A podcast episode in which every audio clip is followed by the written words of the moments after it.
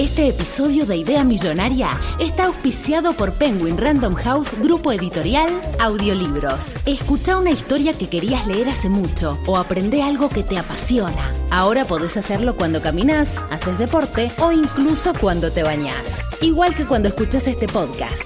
Entra a escuchar.com.ar barra Idea Millonaria y encontrá tu próximo audiolibro ahora. Che, ¿cómo va el club?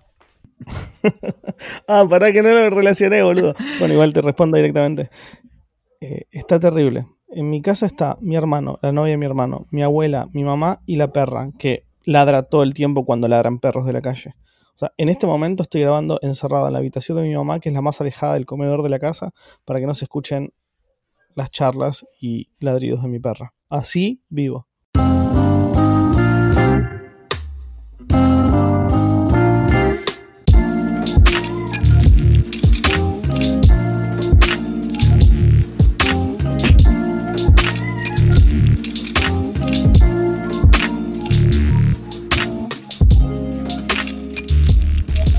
Esto es Idea Millonaria, un podcast. Mi nombre es Valentín Muro, grabando desde la ciudad de Buenos Aires y desde Verazategui nos acompaña Axel Marazzi.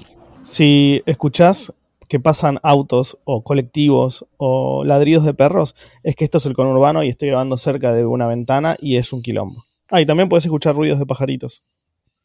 bueno, creo que se le dice canto de pajarito y no ruido. Pero bueno, vos me entendés. Una de cal y una de arena, ¿no? Una de cal y una de arena, sin ningún Lo cual nos lleva al primer tema que quería debatir con vos hoy. ¿Cuál es la la buena es la de cal o la de arena? Uy, no estoy tardando porque estoy pensando en cuál puede ser la buena o la mala. Para mí son las dos malísimas. O las dos buenísimas, depende cómo la mires. Creo, no sé. o sea, yo supongo que apunta a algo del estilo de, de se necesita como un poco de como que todo surge de la combinación, ¿no? Como ponerle la vida viene de eh, las cosas buenas y las cosas malas en, combinación, ponele. Y eso sería una de cal y una de arena. Ahora, claro. no necesariamente una, es, una de las dos es mala, sino que es medio como el yin y el yang, ¿no? Como dos, dos lados de la misma moneda, una cuestión medio de ese estilo. Claro, bueno, de hecho estaba pensando justamente en eso, en el yin y el yang. Que en ese caso ni el negro es bueno, ni, el, ni es malo, ni el blanco es malo, ni es bueno. Así que no, quizás es como decís, ¿eh? puede ser, me gusta esa explicación. Claro, yo, no sé bien dónde entran en la, en, el, en la de cal y en la de arena los incendios y los robos. ¿Se podría decir que fue el peor comienzo de año de tu vida? Creo que sí, creo que no tenía ah, unos meses tan intensos, tipo de ta, cachetada, ta, cachetada, en, en mucho tiempo. Igual es, es muy fuerte. Para, para poner en contexto, estamos eh, grabando en la última semana de febrero y mi febrero eh, arrancó con la noticia de que eh, se había incendiado prácticamente la, como una cabaña al lado de, de, la casa de mi mamá, en donde bueno, había toda la obra artística de mi papá y demás, y además vivía una familia ahí, creo que ya lo conté en el episodio anterior. Y una semana más tarde me enteré de que habían entrado a robar en un lugar en donde había un montón de cosas mías y mm, entonces eh, no tengo más PlayStation. No, la verdad que empezaste el año no de la mejor manera, se podría decir, pero bueno, si hay que mirar el lado positivo de todo esto, que todos sabemos que no somos muy positivos nosotros que digamos, pero si vamos a encontrar el lado positivo es que venimos tan mal que lo más probable es que de acá en adelante las cosas mejoren. Sí, yo pensaba eso hasta que pasaron cosas después del incendio, ¿no? Como, bueno, a partir de ahora el, año va a repuntar. Así que yo no estoy muy convencido de, esa teoría. Es decir, creo que la vida tiene la capacidad de siempre eh, volverse un poquito más caca. bueno, esperemos que, esperemos que no. Vamos a hacer lo posible desde nuestros lados para que no. Al menos lo que está a nuestro alcance, vamos a hacerlo lo mejor posible. Así nos devuelven buenas noticias.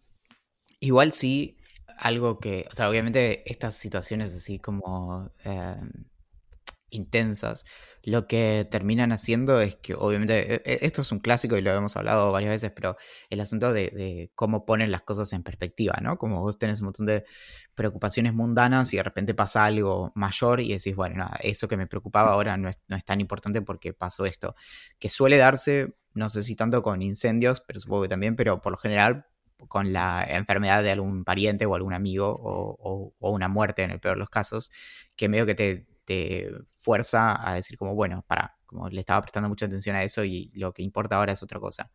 Y en ese sentido, bueno, acabo de volver de, dos semanas en Bariloche, que estuvieron como muy marcadas por, porque básicamente fui al, ¿cómo se dice? Como al, a lo que quedó luego de un incendio. Y, mm, y por ejemplo, algo que me daba cuenta ahí uno de los últimos días es que eh, una de las cosas que me suelen preguntar, y supongo que a vos también, cuando, no sé, por ejemplo, vas a la casa de, tu mamá y demás, que es esto de, bueno, que te miman y te hacen comida casera, ¿no? Bueno, en Bariloche prácticamente no comí comida casera. Como eso no me había pasado nunca en la vida, pero era como, bueno. No, ¿por qué? O, por ahí era comida casera, pero no, no que había hecho ni mi mamá ni mi hermana, porque era más como que pasa, fue algo, fue muy fuerte toda la, respuesta como de la pequeña comunidad que, se armó mi mamá alrededor en, en Bariloche. Mi mamá es ahora hace varios años la presidenta de la junta vecinal y mm, entonces como que todo el tiempo está resolviéndole problemas a otras personas y, mm, y no, recuerdo si conté lo del, lo del celular del incendio. Mm, no sé bien a qué te referís, pero me parece que no.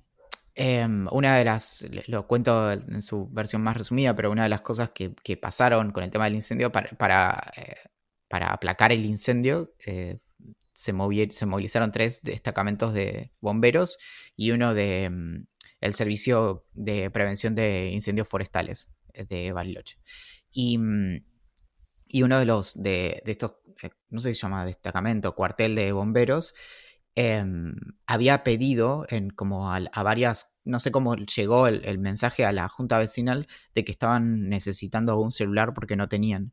Y mi mamá les donó su celular, el, que tenía antes, a los bomberos y a los 10 días es el incendio y cómo se comunican con ellos a través del celular que mi mamá les había regalado. No, no te lo puedo creer, no sabía eso, no, no lo habías contado, ni me lo habías contado tampoco a mí en privado. Y mm, no, lo, loco es que eh, la, historia llega porque una eh, amiga de mi hermana tenía a, una, como la, ¿cómo se dice? La, mm, la persona que cuida a sus hijos es bombera y mm, entonces sin saber que la amiga de mi hermana estaba colaborando por el festival que se hizo hace un par de semanas en beneficio ahí en, Bariloche, le dice, sí, sí, yo estuve en ese incendio y, algo pasó algo muy loco, que es que la señora de esa casa nos había dado su celular 10 días antes. Así que la, anécdota llegó como eh, todo por otro lado, pero tuvo como su...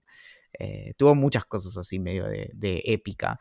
Y... Mm, y de hecho, bueno, también fue, fue bastante emocionante como el, evento que se hizo una semana después del incendio en el playón que quedó, por esto de, cómo hace que un montón de personas, por lo general inesperadas, se como que aparezcan y em, se pongan como a disposición. Y vuelvo a lo de la comida. Una forma de muchas personas de, colaborar era traer comida. Y es loco porque es una cosa que por ahí no pensás mucho, pero en un momento así medio de, de mucha intensidad y eso la comida es lo primero como que dejas en segundo lugar y o te olvidas de comer o estás cansado para cocinar o vivís a galletitas de agua y eso. Entonces de repente alguien caía, no sé, como, bueno, mira, yo tuvimos un cumpleaños, acá hay un poco de torta de cumpleaños. Eh, o alguien venía y hacía sanguchitos. Bueno, eso, así que comí un montón de... Qué buena onda. De sanguchitos y comida de roticería. Bueno, eso habla muy bien de, de tu vieja y de tu familia, digo, como un montón de gente preocupada porque porque evidentemente los quieren mucho y eso está bueno. Digo, que colaboren desde ese punto de vista, ayudando en lo que pueden, está buenísimo. Sí, de, una. Y una cosa que sé que es hermosa, pero en ese momento también de repente fue fuerte para mí, es que eh, algo que no pasa en, creo que en Buenos Aires, es que todos los días caían en tipo en distintos momentos dos o tres personas eh, sin anunciarse, digamos, como sin haber llamado antes, que es muy de, del barrio eso. Entonces caían y yo claro, aprendí que a partir de cierta hora de la mañana no podía andar todo el tiempo en pijama, por ejemplo, o en boxer, porque lo más probable es que, cayera alguien. Y, por ahí era alguien que no había podido venir y se da una vuelta para ver en qué andábamos y en qué, sobre todo en qué andaban mi mamá y mi hermana. Y, pero bueno, y que en un momento fue ahora como volver y decir, claro, qué, qué bueno estar un rato y que no caiga nadie. Y sí, debe ser medio raro que todo el tiempo haya gente dando vueltas, por más que obviamente siempre la intención de ellos era ayudar y todo, es como necesitas un poco de estar solo y poder pensar y de alguna manera relajarte. Sí, y bajar un poco también, que, bueno, en algo que me pasó en estos últimos días allá es, bueno, algo que, sí lo hablé con vos es que me pasó con esto de las malas noticias, como lo, de, lo del robo, que bueno, obviamente yo lo, digo en, chiste esto de la PlayStation, pero lo cierto es que entraron y se robaron un montón de, cosas, más además de, la PlayStation, que es como lo, chistoso del asunto, pero mm, que fue reconocerme, eh, viste que me pasa que, muchas veces tengo miedo de cómo voy a reaccionar a cosas, que no sé cómo voy a reaccionar, ¿no? Como, ¿qué me pasaría si algún día me dicen tal cosa? Y me sorprendió mucho mi reacción, hasta me dio un poquito de impresión, porque fue, en los dos casos fue muy desapegado, como en el momento del famoso llamado telefónico donde te dicen, y era como, bueno, ok, como, pero ya pasó, ya está, y no, como no se puede hacer nada, y fue muy loco porque lo relacionaba con esta cuestión que se suele hablar mucho de, la gente que es religiosa o espiritual, que es como, bueno, el momento donde realmente, eh, el que realmente importa es cuando una persona, por ejemplo, está, tiene un accidente o está en su lecho de muerte y de repente se vuelve creyente, ¿no? Como, ah, en ese momento te quiero ver. Creo que la expresión es los ateos en las trincheras, ¿no? Y... Mm, claro. Y ahí está, y en ese momento fue como, no sé, como por ejemplo, cuando fue lo, del robo fue una semana después del eh, dos semanas después del incendio. Y, y en un momento yo pensé como, son cosas muy, muy malas, pero no tiene ningún sentido pensar en que esto es una es una tendencia, ¿no? Como no, no, puedo ver en esto algo del, ¿cómo se dice? De el universo dándome un mensaje ni nada, sino simplemente es como, bueno, mala suerte.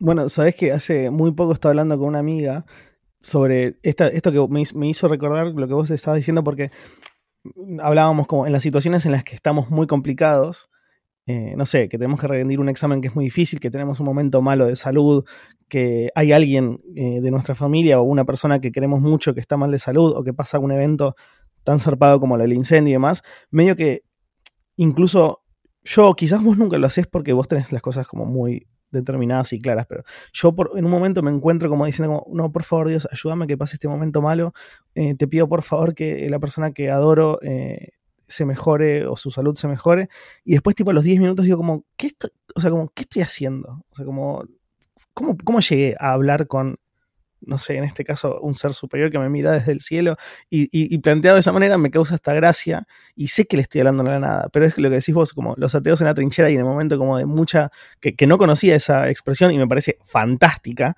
eh, esos momentos en los que estás muy complicado, que tenés mucho miedo, que tenés como, estás muy nervioso y le hablas a este ente superior para que te ayude, pero que después sabes que, dale, no te está escuchando nadie.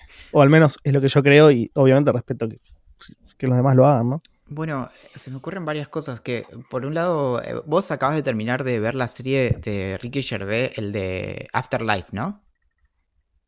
Sí, la de Ricky Gervais, que la produjo Netflix y la protagoniza y la escribe él. Eh, yo, la verdad, todo el mundo habla muy bien de Ricky Gervais y no es que yo no hable bien, sino que yo nunca había consumido nada que él haya hecho. Entonces me sentía como, para empezar, como medio alejado de toda esa gente. Quería ver si lo que lo que hacía me resultaba interesante. Y no sé cómo, de casualidad, llegué a esta serie, que, se relaciona un poco con la enfermedad, que se relaciona un poco con esto de perder a alguien o de que una persona muy cercana a vos quieras mucho, eh, está enferma.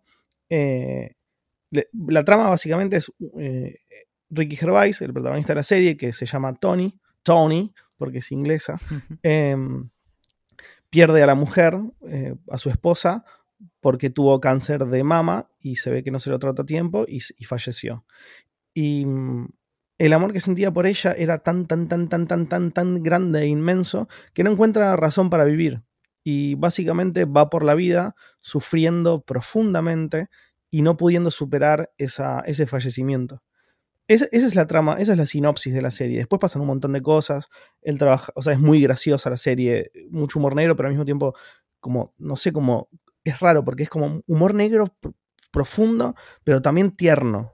Eh, o, las situaciones que vive en su trabajo, que son es en, un, diario gratuito que se, que se, distribuye en Inglaterra. Eh, a mí me pareció algo. Nada, tenés que estar como. No sé, no sé si vos pensás igual, pero digo, para mí tenés que estar como con el ánimo medio arriba porque yo los últimos dos capítulos me los lloré hasta los huevos. Estaba medio, o sea, yo venía bien, como muy de buen humor, no sé qué, tranquilo, eh, sin, ninguno, sin, demasiados problemas, pero terminé como, como tipo domingo 6 de la tarde, muy deprimido, llorando, abrazado a la almohada por lo que estaba viendo. Sí, no sé si es tan depresiva, sino dramática la serie. Y hay, varias cosas. El diario, que eh, lo que tiene el diario es que es un diario local, eh, como de pueblito, ¿viste? Entonces es como de cosas que pasan en el pueblito y juegan mucho con eso. Eso me pareció un lindo detalle. Pero hablando de él, las cosas por las que se lo puede conocer, una es la serie Derek, que él es, es su personaje, que es un pibe que trabaja en un eh, como hogar de ancianos. Y después él está en la primera The Office, que es eh, como en la original, que después se adaptó en Estados Unidos con Steve Carrell. Em, él, es el, personaje ah, que no sabía que estaba en The Office. En la original. Claro, claro. Eh, eso es como. No, no tenía ni idea. Era, él era conocido como comediante, pero bueno, es muy querido por ese rol. Y creo que conecta mucho con lo que estábamos hablando antes de los ateos en la trinchera y demás, porque creo que él, es un ateo militante eh, fuerte, digamos, suele escribir mucho sobre el tema, escribir eh, chistes sobre el tema también, y, siempre juega con, esa cuestión que es medio británica, ¿no? Como, no sé, pienso en Richard Dawkins o Christopher Hitchens, que no eran del, como del palo de, del entretenimiento, pero bueno, como esa cuestión del, del, ateísmo como bandera. Y, en la serie un poco también juega con eso, ¿no? Como básicamente como, no sé, la, esposa eh, se murió y, ya está, ¿entendés? Como no está en otro lugar y, y demás. Y, y conecta mucho con... Te, hago un paréntesis en relación a lo que estás diciendo, porque hay una frase que me quedó grabada de una manera tipo tatuaje, que le dice como una persona, un personaje, le dice como, bueno, te vas a tener que mejorar eh, porque, porque si te morís basándonos en lo que vos pensás que sos un ateo, no vas a, no vas a tener nada, o sea, no vas a estar ni con tu mujer ni vas a tener la vida.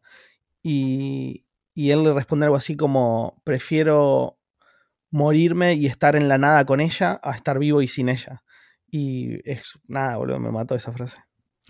Bueno, y mm, de hecho, si recién hice la prueba y me fijé si buscas como comediantes ateos, te aparece él como eh, tiene tipo en las de imágenes de Google aparece, es el que más aparece junto con otro muy buen comediante que se llamaba George Carlin.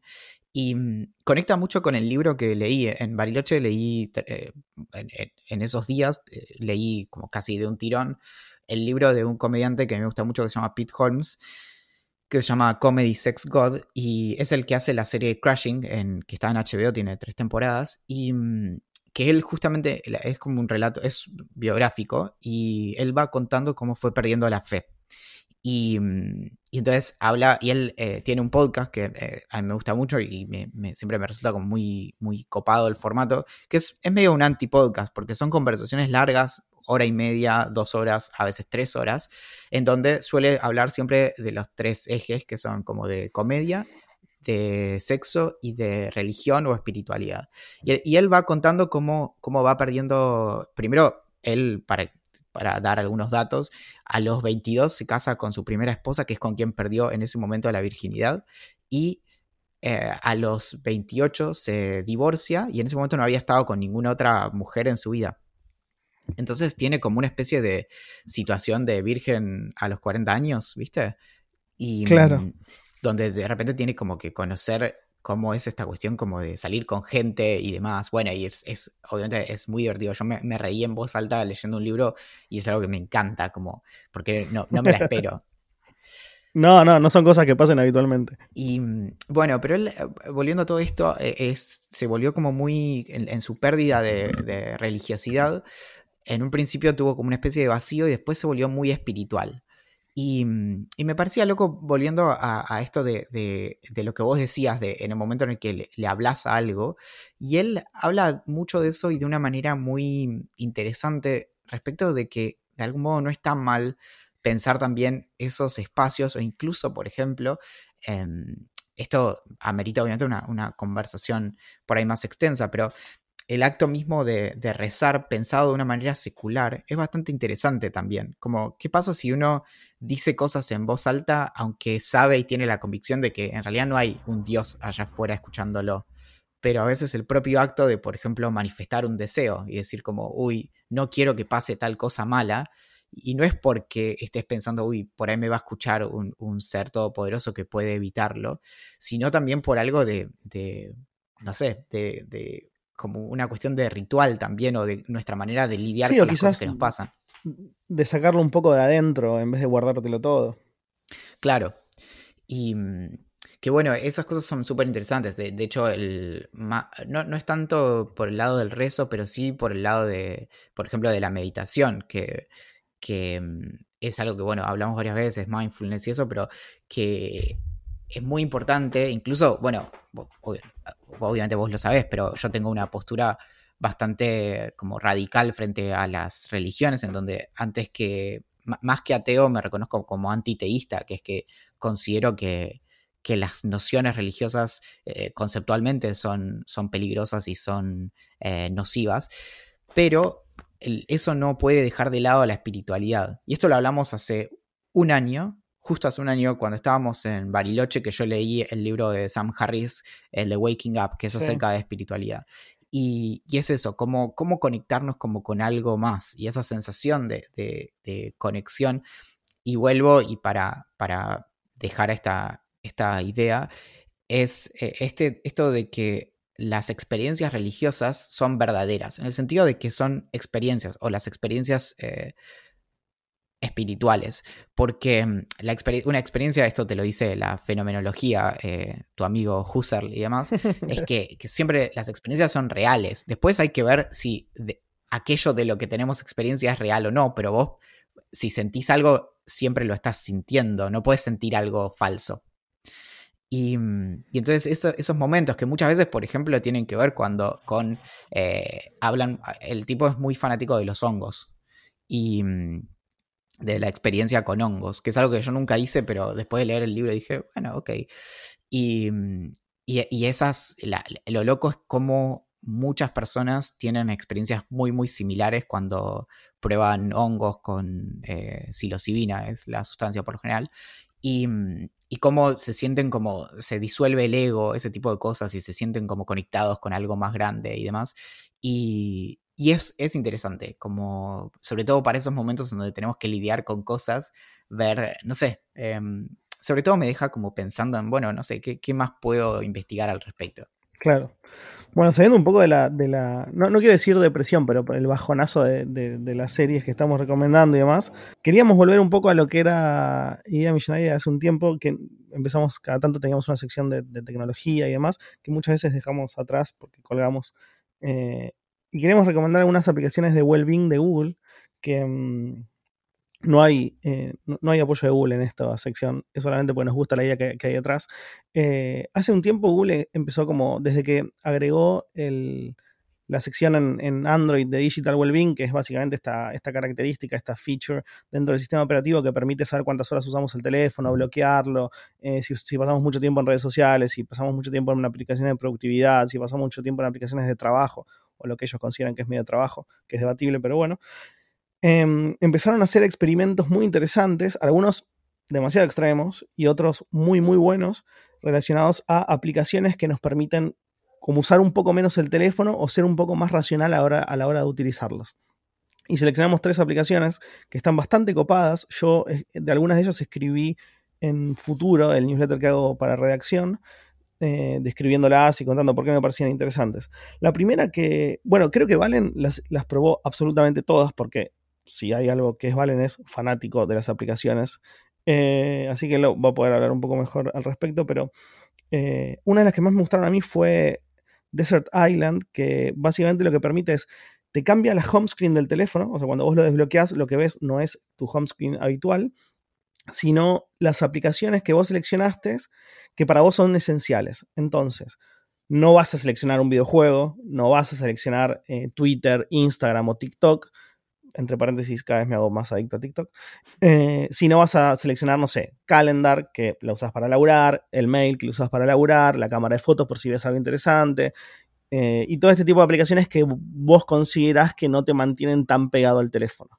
Y me pareció una de las más copadas porque un poco me pasa, o sea, no sé si a vos te pasa, yo lo, que hago muchas veces es como, voy a hacer algo en, particular en el teléfono, no sé, voy a chequear un mensaje de, de, Asana que tenemos con vos o de Slack que tengo con algunas otras personas y demás, y mm, desbloqueo el teléfono para entrar, por ejemplo, a Asana y abro Twitter o abro Instagram, miro un par de stories, lo cierro y ni siquiera, o sea, no es que solamente perdí tiempo, sino que ni siquiera hice lo que, o sea, hice lo que iba a hacer en un principio que, me llevó a desbloquear el teléfono. O sea, es una locura absoluta, que muchas veces me molesta profundamente, pero me pasa muchísimas veces. Me pasa, el, es, eso que decís me pasa desde hace, creo que te diría desde que existen las pestañas, que te acordás que el primero que lo incorporó fue Firefox antes que, Chrome, no existía. Y mm, que me pasaba como de, por ejemplo, abrir la computadora, o en ese caso tenía una computadora de escritorio, de prenderla y decir, bueno, no, no recuerdo por qué estoy acá. y, al día de hoy me pasa a veces que, de hecho, agarro la computadora para buscar algo. Me pasa cuando estoy estudiando, por ejemplo, que estoy leyendo un apunte, no sé, prendo la computadora para buscar algo. Hago boludeces, 15, 20 minutos, la cierro y digo, ay, y no hice lo que tenía que buscar. Y, y bueno, así como todo el tiempo. Es terrible. Bueno, otra de las aplicaciones muy interesantes que tienen estos experimentos es, eh, se llama Unlock Clock, que es muy simple lo que hace, básicamente te pone un contador de desbloqueos eh, del teléfono. Es decir, si vos levantás el teléfono una vez, lo desbloqueás, entraste a Twitter o Facebook o lo que sea que, que hayas hecho y lo volvés a bloquear y lo volvés a desbloquear, te va a contar dos veces. Y así todas las veces que lo desbloquees en un día. Parece una estupidez terrible y tampoco hay una gran ciencia detrás, pero al final del día, cuando vos veas que desbloqueaste el teléfono, no sé, 753 veces, no es un número al azar, te va a hacer un poco de ruido. Vas a decir como, ¿en qué momento desbloqueé el teléfono 700 veces? O más de 700 veces. Y te hace pensar un poco al respecto. O al menos a mí me hace pensar un poco al respecto. Lo que tienen es, a ver, yo en ese momento, cuando eh, Google sacó los experimentos, y creo que hay alguno más, creo que había más de tres, lo que me pasó es que con estas cosas, por lo general, no hay ninguna que haya podido incorporar realmente como a mi uso cotidiano. En un momento, no sé si te acordás, que lo hice un par de semanas y te lo había mostrado, te estoy diciendo como hace un año y medio, pero mm, que había usado una en el teléfono que se llamaba Ciempo o algo así, que era como que te limitaba mucho la, pantalla de como de home y tenía como cosas así para que uses menos el teléfono, limitaba las notificaciones y eso. Pero al final siempre eh, como que se terminaba volviendo incómodo y no incómodo de una manera productiva, sino que, no sé, como ponerle, no sé si realmente tiene efecto. Es, es cierto que estos son experimentos, entonces digamos, hay que ver si prueba la hipótesis, pero esto de, ver cuántas veces desbloqueas el teléfono, no sé si te desincentiva. A mí te digo, eh, sé que, queda una más todavía, pero no, vale, contame la, próxima y yo después te digo qué es lo que a mí me sirvió. Dale, la última que, seleccioné es Postbox, que lo que hace básicamente, la descripción es minimiza las distracciones con notificaciones eh, schedule, que no, no, me sale la palabra, ¿cómo es en castellano? Programadas eh, o programadas, agendadas. Claro, Exacto, programadas. Entonces, lo que hace básicamente es, vos le indicas a tu teléfono, eh, al sistema, va, a la aplicación, cuándo recibir notificaciones, o sea, en qué horarios recibir notificaciones, y el resto del tiempo lo bloquea. Entonces, si vos sabes que vas a estar laburando en un artículo, no sé, escribiendo o diseñando o haciendo lo que vos hagas en tu trabajo habitualmente de 9 de la mañana a 12 del mediodía y no querés que nada te interrumpa, bloqueas las notificaciones en ese, en ese rango horario y sabes que el celular no te va a vibrar, no te va a hacer ninguna lucecita, no te, nada, no te va a molestar. Y también me parece bastante copado, porque no sé si, bueno, nosotros medio que hacemos lo mismo, o sea, escribimos bastante. A mí lo que me pasa muchas veces es que estoy escribiendo, vengo con un flow así como una idea bastante copada, escribiendo al palo, no sé qué, bla, bla, bla.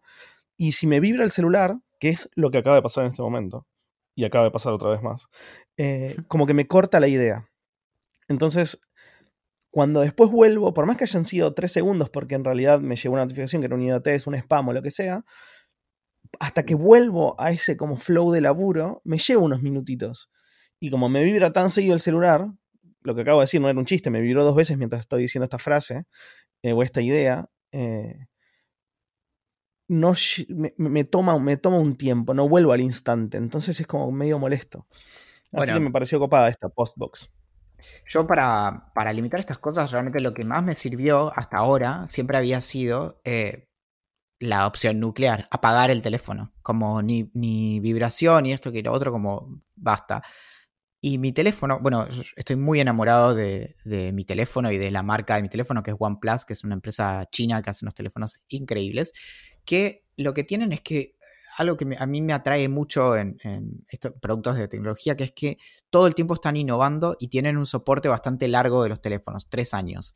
Entonces eh, suelen incorporar cosas, incluso como, como a los teléfonos son, la experiencia es muy parecida a un teléfono de Google, tipo un Pixel, pero mm, todo el tiempo incorporan cosas nuevas. Y una de las que incorporaron el año pasado, que es fantástica, es el modo Zen del teléfono.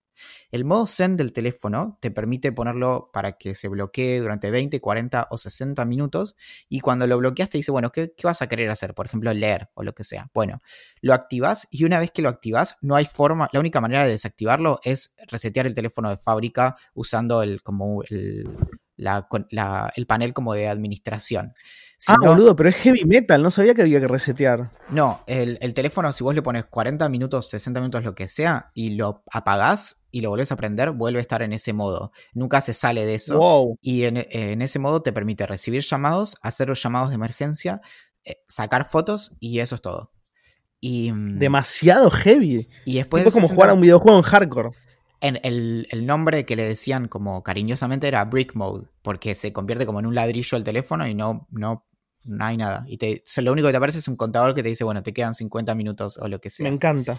me encanta. Lo usé bastante en Bariloche, porque por ejemplo estaba trabajando en Bariloche, me puse a restaurar una silla y decía, bueno, ahora me voy a lijar una hora. Y lo, lo ponía y lo bueno es que te fuerza, te, tiene un efecto muy bueno, porque incluso cuando yo apagaba el teléfono, el teléfono no tarda tanto en prenderse, entonces estaba siempre a 30 segundos de poder ver notificaciones o lo que fuera. Y en este caso ya está, como no tengo manera de, acceder a eso. Muy bueno, me parece fantástico. No sabía que, que, existía esa opción. En realidad sabía que existía esa opción, no sabía que te lo briqueaba tan zarpado.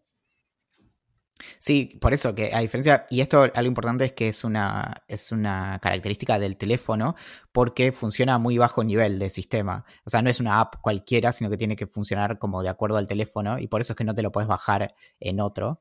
Porque, porque es esto, no hay manera de desactivarlo. Necesita como una especie, capaz estoy diciendo una boludez, pero necesita como una especie de acceso root, o sea, como administrador.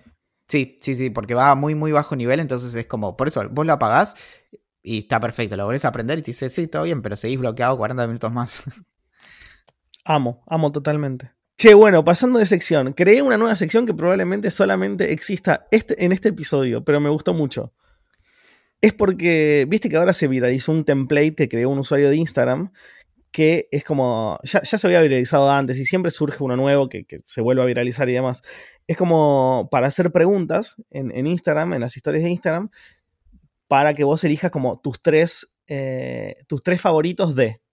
Entonces seleccioné algunos de los más interesantes que me preguntaron para preguntarte a vos y yo también responderlos, y, pero rápidamente, no podemos perder mucho tiempo pensando. Me parece que para hacer eh, estirar esta sección, que es de top 3, vamos a tirar tres top 3. ¿Tres top 3? Me, gusta, me, encanta. Bueno, te, pregunto, ¿estás listo? para, para que tomo un poco de agua. Muy bien, ahora sí. terminó siendo re importante, ¿no? Bueno, top 3 de videojuegos. Eh, el primero de todos es The Last of Us, el siguiente es el Journey y el siguiente es el... Mm, no sé si uno de Batman, no sé si uno de Batman, no sé si uno de Batman. Em, el Prince of Persia del año tipo 89. buenísimo. Eh, mi top 3 de videojuegos es el Dota, el Counter-Strike y el Fortnite. Los primeros dos básicamente son marcaron momentos muy importantes en mi vida. El Fortnite más o menos, pero bueno. Top 3 de películas. Top 3 de películas. Em, Pineapple Express con Seth Rogen y James Franco. Eh, Garden State Buenísimo. con Zach Braff y Natalie Portman. Y en tercer lugar, ah, podría ser alguna animada. Qué difícil. Mm, ¿Habré visto suficientes películas en mi vida para decir eso?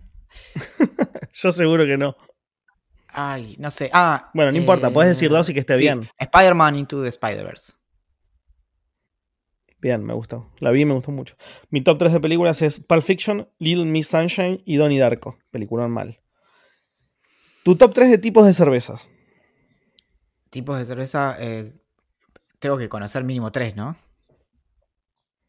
sí, podés, podés decir dos, podés decir una incluso. Bueno, no, está bien, está bien, nada, es Aunque, inamovible. aunque ahora la dejé medio. Ahora estoy tomando mucho cerveza rubia. Me gusta la Porter cuando me la dan con, un, eh, con una moneda de chocolate. Y la Honey.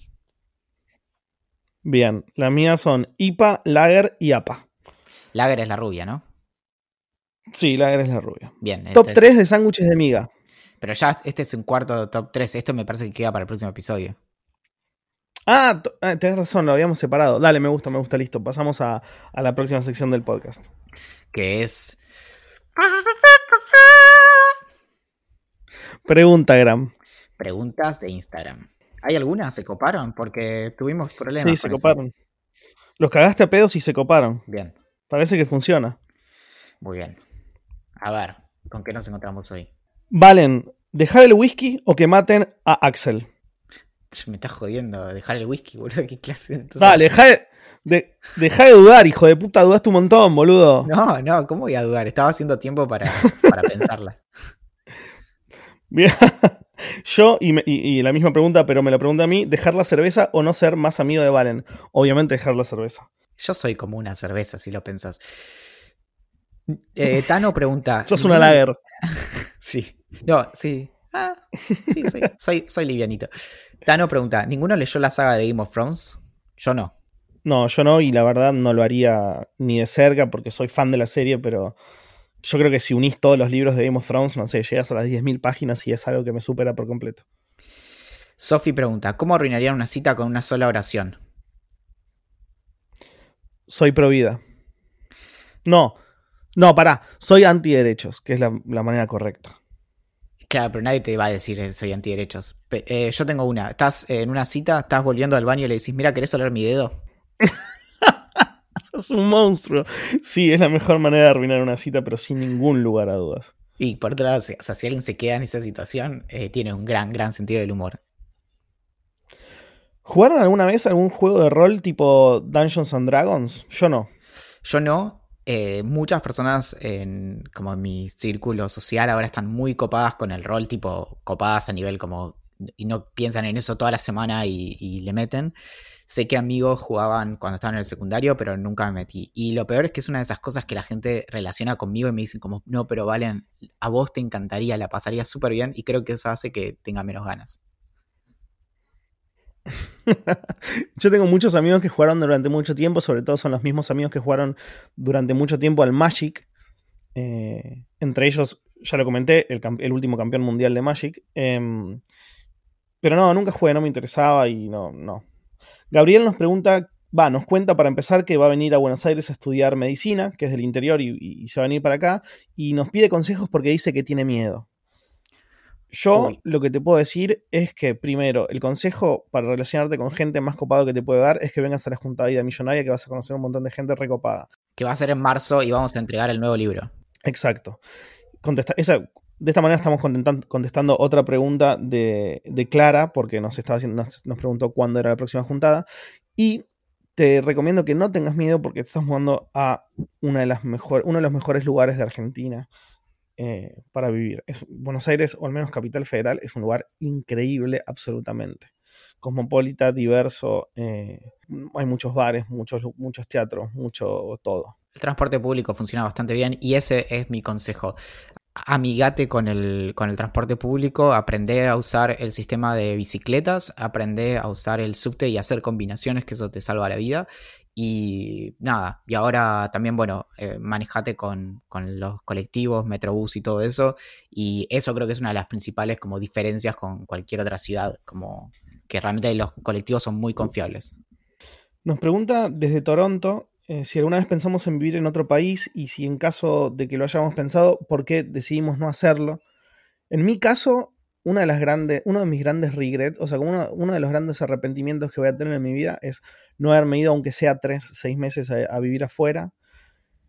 Y no lo hice porque Soy un cagón.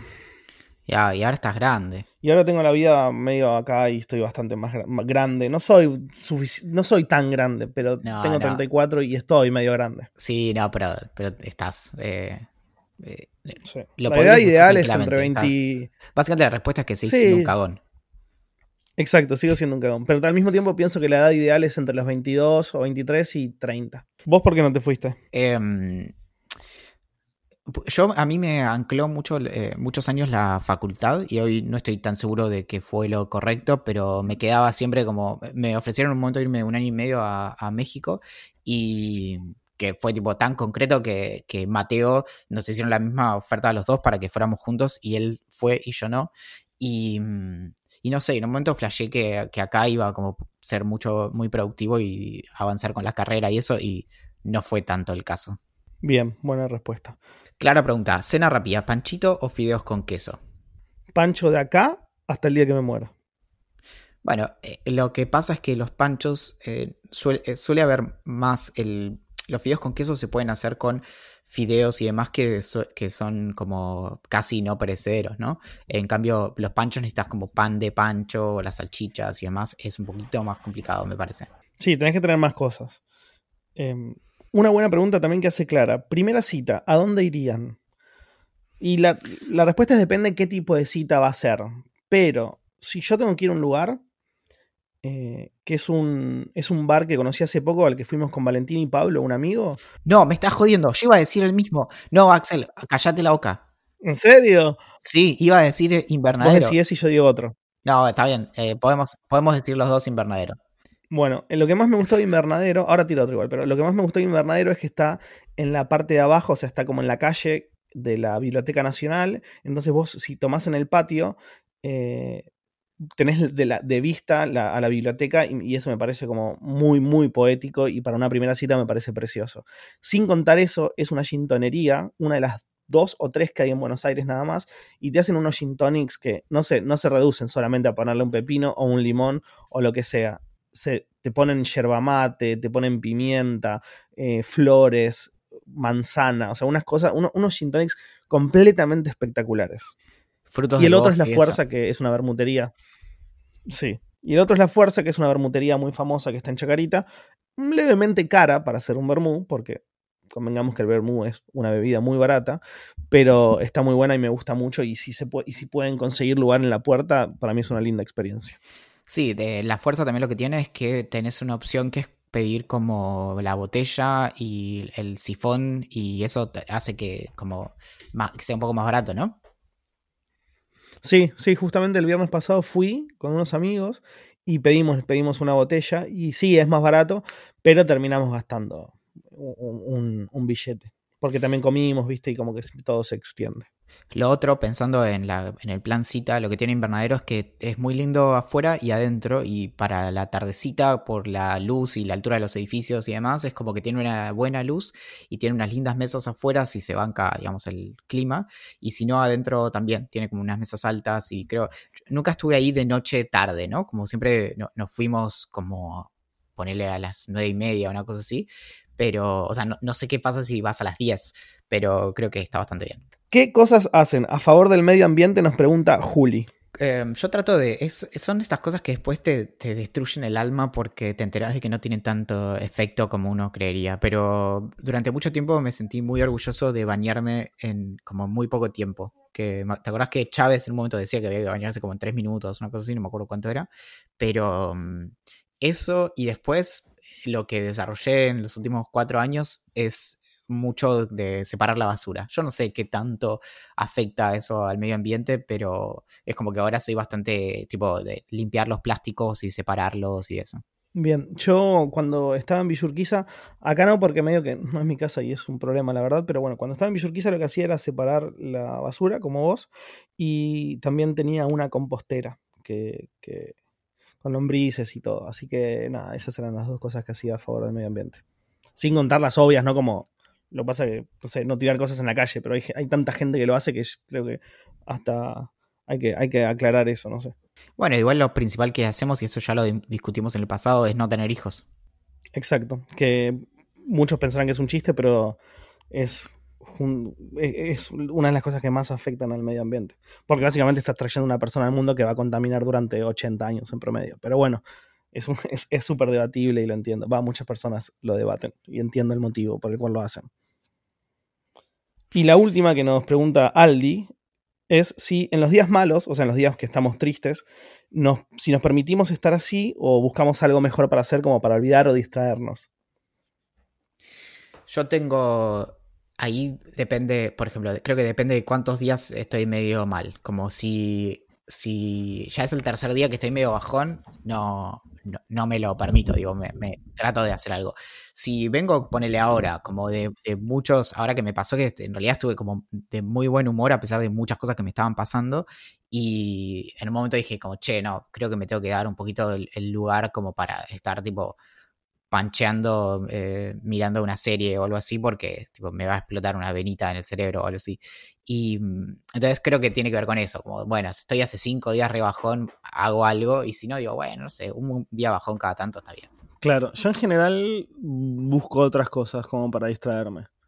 Eh, y me permito estar bajón cuando me curo de lo que me está bajoneando. No curo 100%, pero no sé, algunas cosas me ponen muy tristes, por ejemplo. Y ahí, cuando estoy muy triste, busco algo más copado para hacer. No sé, me junto con amigos, voy a tomar una birra, eh, miro una serie, eh, como me, trato de entretener, trabajo mucho, me trato de entretener. Y después cuando me doy cuenta que no estoy tan triste como antes, que no como que me estoy mejorando a poco, ahí sí, como me permito estar bajón. No sé, también es ser un, un medio cagón, como que no me gusta estar muy triste, solamente triste. No me animo. Eh, no, me animo, a estar triste. Le tengo. Me pone triste estar triste. claro. Bueno, eh, tenemos un mail. El último. Lo último que hacemos antes de despedirnos. A ver, ¿y qué, qué nos cuentan? Nos lo manda el profesor que ya nos ha escrito anteriormente y nos dice, hola amigos, les escribo para contarles algo que me pasó hace unos años y compararlo con sus experiencias. Quizás ya lo hayan contestado antes. Corría el año 2014, yo tenía mi primer smartphone y recién empezaba a entender lo que eran las conexiones móviles. Sí, llegué bastante tarde, nos aclara. Una noche yo estaba esperando el colectivo, como no llegaba fui al baño de un McDonald's y cuando salgo entro a Facebook a ver si había algo nuevo y veo una aplicación de mi empresa, entre paréntesis personal, diciendo algo así como parece que estuviste en McDonald's, podemos ofrecerte una promoción, etcétera, etcétera, etcétera. Ahí fue cuando me di cuenta que realmente todos estamos conectados en una red gigante y además de asombrarme me pareció un poquito perturbador. La pregunta es, ¿en qué momento ustedes hicieron el clic y se dieron cuenta que todos formamos parte de una red gigante y estamos interconectados? Un saludo cordial, el profesor. A ver, creo que hay, la pregunta es súper amplia, pero yendo a lo específico de geolocalización, para mí fue muy fuerte. Mi primer smartphone lo tuve en el 2010 y era un Motorola Milestone que lo deseaba tanto que llegué a soñar varias veces con él antes de tenerlo. Tipo, soñaba con ese teléfono. creo que alguna vez ya lo conté, pero, pero era un teléfono que tenía teclado. Era increíble. De, hecho, a veces, a veces vuelvo a soñar con él. Y, mm, y me pasó que descubrí Foursquare ahí, que era toda esta cuestión como de hacer check-in en lugares. Y dije, wow, esto esto va a ser muy relevante.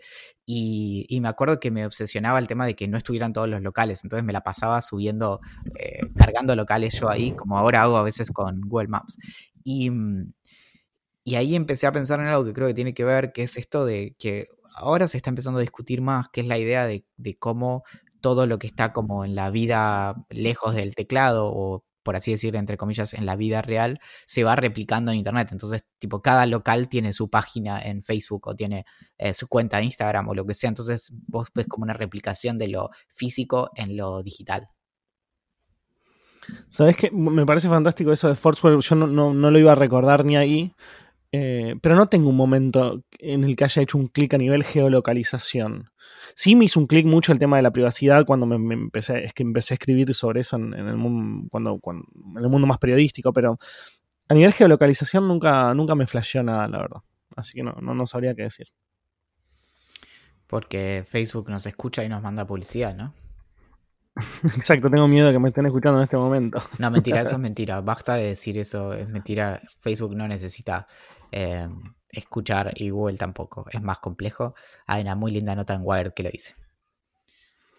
Bueno, llegamos al final, amiguito. Pensamos que no teníamos demasiada, demasiados datos y tuvimos que dejar cosas afuera. ¿Qué serán tratados en el próximo episodio, claro. Sí, tenemos una historia increíble de básicamente robos y gente que se sale con la suya. Son nuestro género favorito de historias.